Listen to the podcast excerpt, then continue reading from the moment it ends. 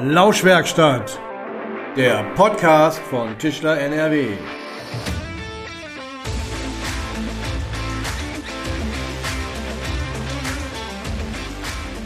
Hallo und herzlich willkommen zur neuesten Ausgabe der Lauschwerkstatt, dem Podcast von Tischler NRW. Liebe Hörerinnen und Hörer, seit einiger Zeit geistern bereits verschiedene Meldungen und Informationen zum Thema Asbest durch die Landschaft, insbesondere auch im Tischler- und Schreinerhandwerk, fragen sich die meisten Betriebsinhaber und Inhaberinnen in diesem Zusammenhang, warum das gerade hochkocht und was daran denn so wirklich neu ist.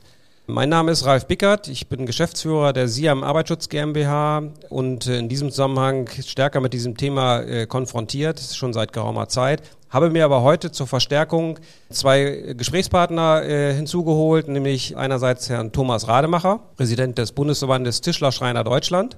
Hallo. Und Markus Köster, Betriebsinhaber einer Tischlerei, aber insbesondere auch als Vorstandsmitglied bei der Berufsgenossenschaft Holz und Metall mit diesem Thema unmittelbar konfrontiert. Guten Tag an die Kollegen. Ja, die Herstellung und die Verwendung von Asbest ist eigentlich schon seit 1993 verboten und die Tischlerbetriebe sind doch eh nicht davon betroffen. Sowas hört man immer wieder, wenn man in diesem Thema Tischler und Tischlermeisterinnen konfrontiert. Ähm, aber warum kommt das Thema gerade jetzt auf den Tisch und was ist eigentlich daran wirklich neu, Herr Rademacher? Ja, so ganz neu ist es nicht. Ähm, schon seit 2016 gibt es den sogenannten Asbestdialog, angesiedelt beim Bundesarbeitsministerium. Es sitzen dort die Berufsgenossenschaften, die Sozialpartner, die Verbände, weitere beteiligte Kreise zusammen, um sich des Themas anzunehmen. Denn man äh, hat Asbest ja, wie gesagt, schon seit Jahrzehnten als gefährlichen Baustoff identifiziert. Und äh, dazu sind dann jetzt noch einige neue Aspekte gekommen, mit denen man sich dann äh, äh in dieser Runde dort auseinandersetzt. Also ähm, es ist nicht vom Himmel gefallen, das Thema. Äh, nur war es nicht ganz oben auf der Agenda. Das hat sich geändert seit äh, dem vergangenen Frühjahr, weil plötzlich dann Corona-bedingt Entscheidungen getroffen worden sind, die an den ähm, eigentlich Betroffenen, also an den Verbänden etc., ein Stück weit vorbeigegangen sind. Und wir waren dann plötzlich im Frühjahr, Sommer, Frühsommer vergangenen Jahres ähm, mit Tatsachen konfrontiert und mussten uns damit auseinandersetzen. Und dann hat das Ganze entsprechend Fahrt aufgenommen und dann die Wichtigkeit erlangt, äh, über die wir heute hier reden wollen. Ja, lassen Sie mich gleich da an der Stelle nachfragen. Was ist denn eigentlich jetzt neu an der Thematik? Sie sagten ja selber, und ich habe es auch in meiner Anmoderation ja schon gesagt, eigentlich ja schon ein lange bekanntes Thema, aber jetzt wird neu das Thema aufgelegt. Was ist denn jetzt wirklich neu? Ja, bis jetzt war es so, dass asbestbelastetes Material für uns Tischler und Schreiner äh, Relevanz hatte bei Fassadenelementen, bei Füllungselementen, bei Fenstern. Hier und da auch schon mal, wenn es um Spritzasbeste zur äh, Abdichtung, äh, zum Beispiel feuerhemmende Abschlüsse etc. ging. Das hat uns aber nicht so wirklich berührt. Und jetzt ist es aber so, dass man ähm, also auch festgestellt hat, Asbest in verschiedenen Formen wurde äh, in den 50er, 60er, 70er bis in die 80er Jahre hinein auch bei ganz anderen Werkstoffen eingesetzt. Zum Beispiel bei Putzen, zum Beispiel bei Estrichen. Auch Farbe konnten durchaus asbestbelastet sein oder zum Beispiel Fensterkit. So, und ähm, Kleber für Fußböden. Und das sind alles Werkstoffe, mit denen wir heute als Tischler und Schreiner bei der Montage vor Ort ähm, natürlich berührt sind und zu tun haben. Äh, und wie viele Gebäude sind davon in Deutschland betroffen? Also wie relevant haben wir denn das Thema jetzt tatsächlich in den nächsten Jahren, äh, mit dem wir uns da beschäftigen müssen? Also man geht davon aus, dass über 80 Prozent der in Deutschland stehenden Gebäude vor 1993 errichtet worden sind.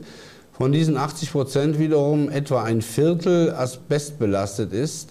Das heißt, wir reden von insgesamt 20 Prozent des gesamten Gebäudebestandes in Deutschland. Das sind einige Millionen an der Zahl und das ist schon signifikant und das kann man nicht mal so eben per Federstrich vom, von der Agenda streichen. Herr Köster, ähm, Herr Rademacher sagte gerade schon, welche Produkte betroffen sind. Putze, Spachtelmassen, Kleber. Wo sind die denn in der Vergangenheit vorrangig zum Einsatz gekommen und äh, was ist das Besondere da an, an diesen Materialien? Also die Beimengung von Asbest bei verschiedenen Materialien hat dazu geführt, dass das Material selber eine höhere Elastizität hat. Also man muss davon ausgehen, überall wo diese Eigenschaft gewünscht war, bei Spachteln, Klebern, Putzmaterialien, da hat man das beigefügt. Also zum Beispiel, wenn Betonfertigteile oder Fugen zwischen Betonfertigteilen zugespachtelt wurden, dann war die Beimengung von Asbest bei diesem Baustoff ein, hat eine positive Eigenschaft. Und das kann man sich dann durchaus vorstellen, wenn man im Ausbaugewerbe unterwegs ist und möchte Risse zuspacheln, man möchte Löcher schließen, man möchte Durchbrüche schließen, man möchte dauerlastisch einen Kleber auf den Fußboden bringen, um Fliesen zu kleben, um andere äh, Bodenbeläge aufzukleben, dann hat man natürlich unbedacht oder weil man es nicht besser wusste, zu, in gewissen Zeiträumen Asbest beigemischt. Und das sind alles Punkte, an denen wir heute auch mit diesen Materialien wieder direkt in Berührung kommen, denn das sind genau die Stellen, an denen wir auch wieder anarbeiten.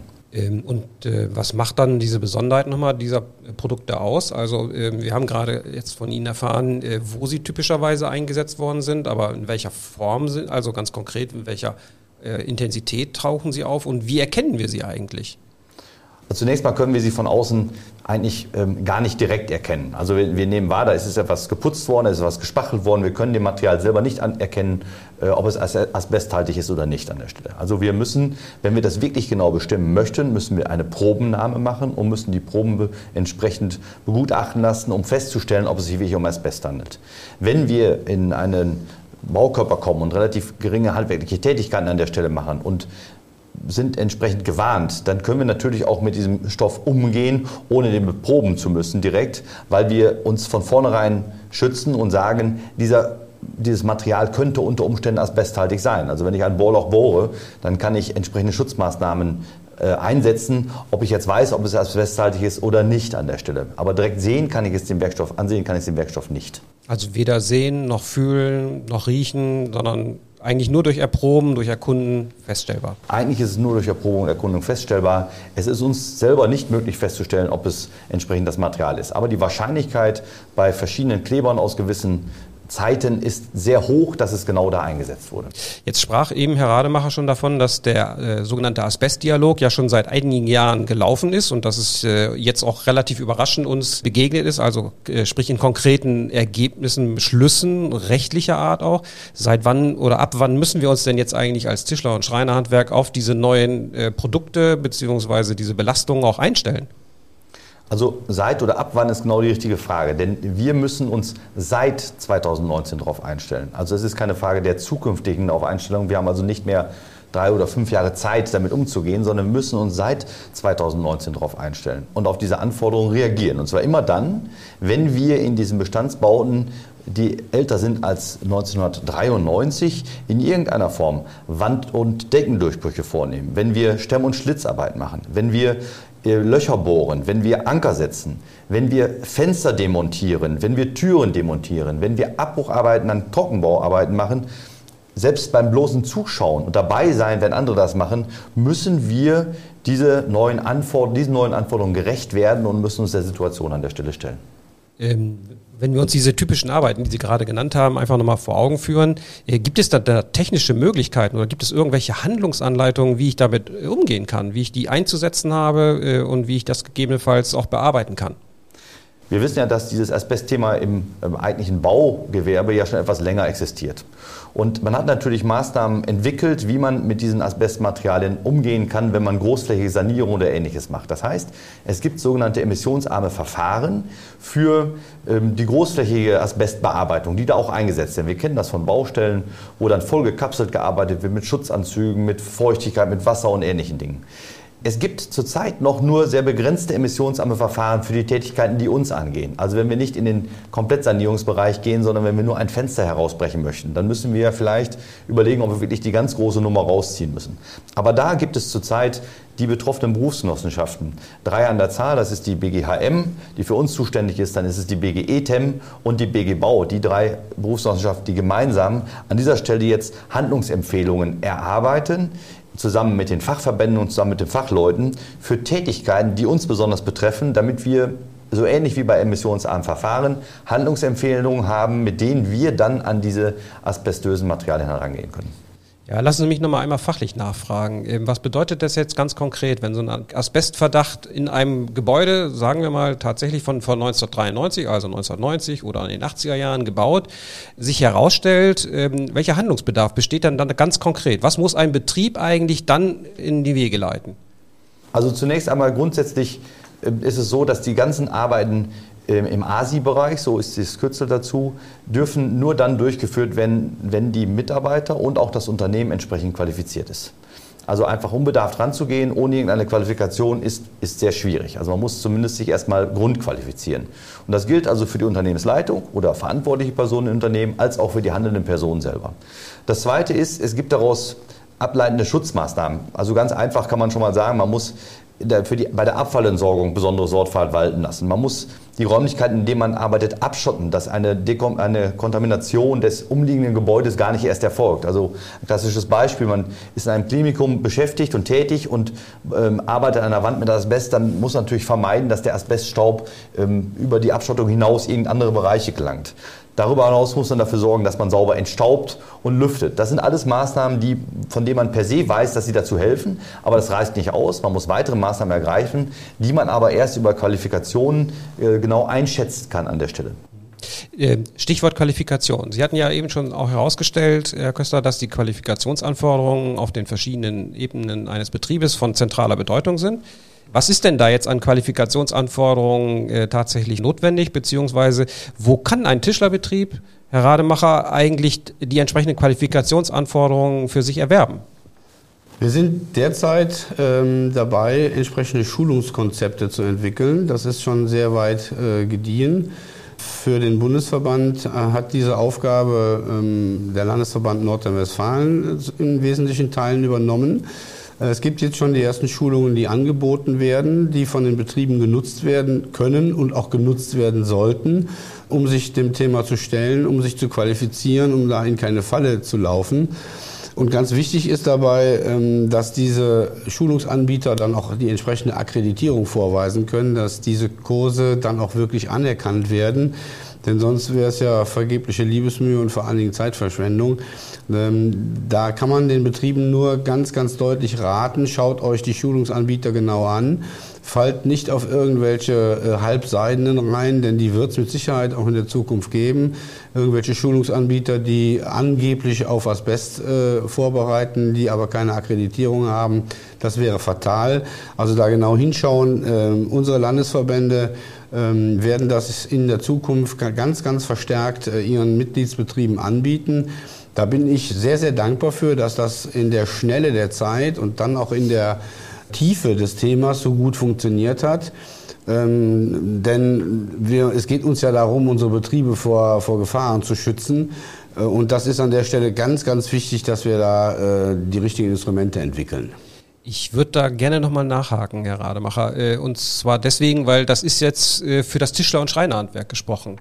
Das ist ja jetzt aber nicht nur ein Thema des Tischler- und Schreinerhandwerkes, sondern Sie als Präsident des Bundesverbandes Tischler Schreiner Deutschland äh, haben ja sicherlich auch Kontakt mit anderen Verbänden, die betroffen sind. Also ich denke da zum Beispiel an Metallbau oder auch das Glaserhandwerk. Da sind noch eine ganze Reihe andere Gewerke, die plötzlich vor die gleiche Herausforderung gestellt worden sind wie das Tischler- und Schreinerhandwerk. Gibt es da eigentlich auch auf Bundesebene sowas wie eine Koordinierung, einen Austausch? Gibt es da Verabredungen oder ähnliches? Ja, äh, mittlerweile ja, aber das hat ein Weilchen gedauert, weil die Wahrnehmung der Brisanz dieses Themas, die war sehr ambivalent. Also wir hatten manche Bundesverbände, die sich schon aufgrund der Intensität, ähm, äh, mit der sie sich mit Asbest etc. beschäftigen müssen, die waren ja ganz gut vorbereitet. Äh, zum Beispiel die Elektriker, nehme ich mal als Beispiel. Die wussten schon Bescheid. Äh, der BVB, also der Bundesverband der deutschen Bauwirtschaft, war im Wesentlichen auch schon im Bilde. Ähm, aber zum Beispiel die Metaller, die es ja auch betrifft, die bauen ja auch äh, Aluminiumfenster ein und aus, denen war nicht bewusst, was da auf sie zukommt. Das haben wir dann über äh, eine, einen entsprechenden Dialog, eine, entsprechende Konferenzen innerhalb der Verbände, der betroffenen Verbände zu heilen versucht und das ist auch gut gelungen. Mittlerweile wissen sie alle Bescheid und jeder hat auch die Brisanz erkannt. So, und das bietet natürlich dann auch äh, Möglichkeiten, auch insbesondere gegenüber den Berufsgenossenschaften, äh, mit einiger Stimme und mit, auch mit, mit Stimmgewicht zu sprechen, um die Dinge sinnvoll voranzutreiben. Aber das war keine Selbstverständlichkeit, das hat ein bisschen gedauert, weil das muss man ja auch mal ganz ehrlich äh, sagen, ähm, wir haben da jahrzehntelang in so einer Art Komfortzone gelebt. Das Thema Asbest, das kannte man zwar, aber wir haben es nicht so wirklich wahrgenommen, weil es uns ja auch nicht so unmittelbar betraf, wie das jetzt als Ergebnis des Asbest-Dialogs entstanden ist. So, und da war jetzt Weckruf im positiven Sinne ganz, ganz wichtig. Und ich glaube, das ist gelungen. Es weiß jetzt jeder Bescheid und weiß, was er zu tun hat. Jetzt haben wir, Herr Rademacher, äh, gerade auch von Herrn Köster gehört, äh, welche ganz konkreten, äh, ja, ich nenne es jetzt mal auch wirklich beim Namen Belastungen für den Betrieb entstehen. Also erhöhte Qualifikationsanforderungen, erhöhte technische äh, Anforderungen an entsprechende emissionsarme Verfahren, erhöhte Schutzmaßnahmen. Da bleibt ja eine ganze Menge an, an Dingen, die jetzt auf den Betrieb äh, hinzukommen in den nächsten Wochen und Monaten und Jahren ist da eigentlich der Kunde komplett außen vor? Es geht ja letztlich um seine Immobilie, in der jetzt Arbeiten stattfinden. Inwiefern wird da der Kunde beteiligt an diesem ganzen Thema? Ja, ganz das Gegenteil ist der Fall. Also äh, der Kunde ist eigentlich der Hauptplayer, der Hauptakteur. Denn er ist dafür verantwortlich, entsprechende ähm, Messungen durchführen zu lassen. Also Kunde, sprich der Veranlasser. Es kann ja auch schon mal ein Mieter sein, aber im, im positiven Sinne unser Kunde der muss die entsprechenden Schritte einleiten, um Beprobungen durchzuführen, auf Grundlage derer dann entschieden werden muss, äh, in welcher Art und Weise muss denn dieses Fenster, muss diese Treppe, muss dieser Fußboden äh, geschützt, ausgebaut und erneuert werden. Das ist natürlich eine etwas unglückliche Situation, so finde ich jedenfalls. Weil wir Tischler und Schreiner, wir sind dann in der Situation, wir müssen dem Kunden, der uns äh, zu sich ruft, sagen, hm, dein Haus ist von vor 1993 und du musst jetzt mal schauen, ob hier Asbest gegebenenfalls der Fall sein könnte. Ähm, das ist natürlich nichts, wo man sich mit beliebt macht, sondern ganz im Gegenteil. Wir wissen alle, wir haben unbotmäßige Konkurrenz, die sich darum nicht kümmert. So, und dann könnte es dazu unangenehmen ähm, Auseinandersetzungen oder Kontroversen führen. Äh, aber da muss man mal abwarten, wie sich das entwickelt. Auf jeden Fall nochmal, der Kunde ist verantwortlich. Kleinen Nebensatz, in der Schweiz zum Beispiel, wo man sich dieses Themas vor zehn Jahren schon angenommen hat, ist es genau umgekehrt. Da ist der Unternehmer, der zum Kunden gerufen wird, in der Lage ähm, oder in die Lage versetzt worden, seitens seines Verbandes mit einem entsprechenden Testkit und Test- bzw. Analyseangeboten das selbsttätig zu machen. Ich finde diese Lösung besser. Denn äh, wenn der Kunde es machen muss, dann weiß man nicht, wie das am Ende ausgeht, was dabei rumkommt. Im negativen Sinne oder im negativen Fall ist der Auftrag für unsere Kollegen verschwunden und irgendjemand anders macht der sich nicht darum kümmert. Das finde ich keine gute Lösung. Das ist nochmal ein interessanter Ansatz, eine Anregung, die wir, äh, Herr Köster, sicherlich auch nochmal im Rahmen der berufsgenossenschaftlichen äh, Zusammenarbeit auch nochmal ins Gespräch bringen müssen, aber sicherlich auch als Verband bearbeiten müssen. Mich würde, äh, Herr Köster, nochmal abschließend interessieren, was können wir denn jetzt eigentlich zum Zeitpunkt heute den Betriebsinhabern, den Betriebsinhaberinnen empfehlen? Was sollten sie jetzt tun in, in den nächsten Wochen und Monaten? Also unsere Unternehmen haben natürlich sehr unterschiedliche Geschäftsmodelle. Es gibt ja äh, zunächst mal die Wichtigkeit, dass jeder sich überlegen muss, ist dieses Thema für mich relevant oder nicht. Also wer grundsätzlich zum Beispiel nur Möbel produziert und die ausliefert, hat keinen Kontakt mit dem Asbest. Wer sich aber in irgendeiner Form mit Montagetätigkeiten in Gebäuden von vor 1993 bewegt, für den ist das Thema Relevanz. Also es ist erstmal die erste grundlegende Prüfung. Die zweite Sache ist, und da bin ich auch dem Herrn Rademacher sehr dankbar drauf, dass er äh, darauf zu sprechen gekommen ist, dieses Thema beim Kunden ansprechen. Durchaus beim Kunden aktiv ansprechen, äh, wenn es darum geht, das Gebäude ist von vor 1993, dann wirklich zu fragen bei einer Maßnahme, die da ist, hat man das erprobt? Gibt es eine Erprobung in irgendeiner Art? Insbesondere dann, wenn man erwartet, dass bei den Arbeiten, die man durchführt in dem Haus, auch größere Staubemissionen und ähnliches passiert. Also diese beiden Sachen sind sehr wichtig. Und äh, das dritte Thema ist, die Anzahl der Personen, die in unseren, unseren Unternehmen sind, die bereits eine Qualifikation haben, die sich genau damit auskennen, ist zurzeit noch sehr gering. Das heißt, im Grunde genommen muss jeder Tischler, der für sich erkannt hat, dass das eine Relevanz für ihn hat, das Thema, muss zumindest eine Person in seinem Unternehmen, in seinem Führungsstab des Unternehmens oder sich selber dahingehend qualifizieren, dass er weiß, wie damit umzugehen ist, wenn genau dieses Thema aufkommt. Denn auch die Qualifizierungsmaßnahme nimmt einige Zeit in Anspruch und das muss man auch äh, ordentlich machen, das muss man dokumentieren und erst wenn man das wirklich für sich selber beurteilen kann, ist man in der Lage auch darauf zu reagieren. Und die Informationen dazu, die sind natürlich wie immer und wie üblich über den Fachverband äh, aufbereitet, vorbereitet und in hervorragender Form auch dann abzugreifen. Und man kann sich natürlich immer, wenn man Fragen zu dem Thema hat, auch ganz konkrete Fragen an den Fachverband wenden und da um Hilfe bitten und sagen, wie sieht das aus in diesem konkreten Fall, was mache ich am besten? Ich würde abschließend noch mal kurz die Frage nach der Relevanz stellen. Was glauben Sie denn, Herr Köster, wie viele Betriebe im Tischler- und Schreinerhandwerk bundesweit eigentlich betroffen sind? Also aufgrund auch Ihrer Erfahrung, der Kenntnis der Branche. Sie sagten gerade schon, wer Einzelmöbel ausliefert, dann äh, ist man nicht betroffen, aber wie viel werden es denn tatsächlich in der gesamten Branche sein? Also wenn wir uns mit der Größenordnung der Betriebe beschäftigen und was die Betriebe alle so machen, dann ist davon auszugehen, dass es bestimmt 80 Prozent der Betriebe trifft. Also es ist nicht ein kleiner Teil der Betriebe, sondern es ist der allerüberwiegende Teil. Es sind eher die Ausnahmen, die definitiv da kein, nicht davon betroffen sind. Also die ganz äh, bestimmte spezielle Nischen belegen. Aber alle Leute, die sich in irgendeiner Form äh, auf dem Bau bewegen, auch wenn es nur zum Teil ist an der Stelle und nicht deren Hauptgeschäft ist, haben damit zu tun und müssen sich intensiv damit beschäftigen. Und ich würde es auch sehr begrüßen, wenn auch im Bereich der Berufsausbildung ähm, dieses ein Thema wird, um auch die nachwachsenden Fachkräfte, die wir ja hoffentlich dann auch in den nächsten Jahren haben, damit schon zu beschäftigen, damit auch Sie entsprechend eine Qualifikation erreichen können. Möchten wir an einem kleinen Beispiel ein bisschen plakativer machen. Ein circa 8 mm großes Loch in einen mit Asbest belasteten Putz gebohrt reicht schon, um die Obergrenze von 10.000 Fasern pro Kubikmeter Raumluft zu überschreiten um schon in die gelbe Zone dieser neuen Asbestampel zu kommen, bei denen man schon entsprechende Maßnahmen ergreifen muss und bei denen man schon die entsprechenden Schulungen nachweisen muss. Also es ist nicht so, dass es die große Keule sein muss, mit der man am Altbau arbeitet, sondern schon kleinere, einfache Arbeiten, Eingriffe in äh, in die belasteten Bauteile und Baustoffe reicht aus, um in die Gefahrenzone äh, äh, einzutreten und dann wird es schon kritisch. Ja, herzlichen Dank, Herr Köster, Herr Rademacher. Das war sehr interessant äh, und natürlich auch ein bisschen ähm, auch so ein Blick nach vorne, was uns die nächsten Monate und Jahre, ich sprach schon davon, dass es Jahre uns beschäftigen wird und wenn man äh, ehrlicherweise sich das Ganze anschaut, wird es wahrscheinlich sogar Jahrzehnte dauern, in denen wir jetzt ähm, äh, kontinuierlich damit uns auseinandersetzen müssen. Also, wir stehen vor einer äh, richtig großen Herausforderung innerhalb des Tischler- und Schreinerhandwerks. Das darf ich, glaube ich, an dieser Stelle äh, auch mit meinen beiden Gästen hier zusammenfassen. Ähm, ich bedanke mich recht herzlich, Herr Rademacher, Herr Köster, dass Sie sich die Zeit genommen haben, um dieses sehr aktuelle Thema mit uns einmal hier zu diskutieren und zu besprechen. Wir werden wahrscheinlich nicht das letzte Mal hier in dieser Runde oder vielleicht in ähnlicher Konstellation uns zusammensetzen und über die verschiedenen neuen Entwicklungen, die da jetzt in, den nächsten, in der nächsten Zeit kommen, äh, uns auszutauschen.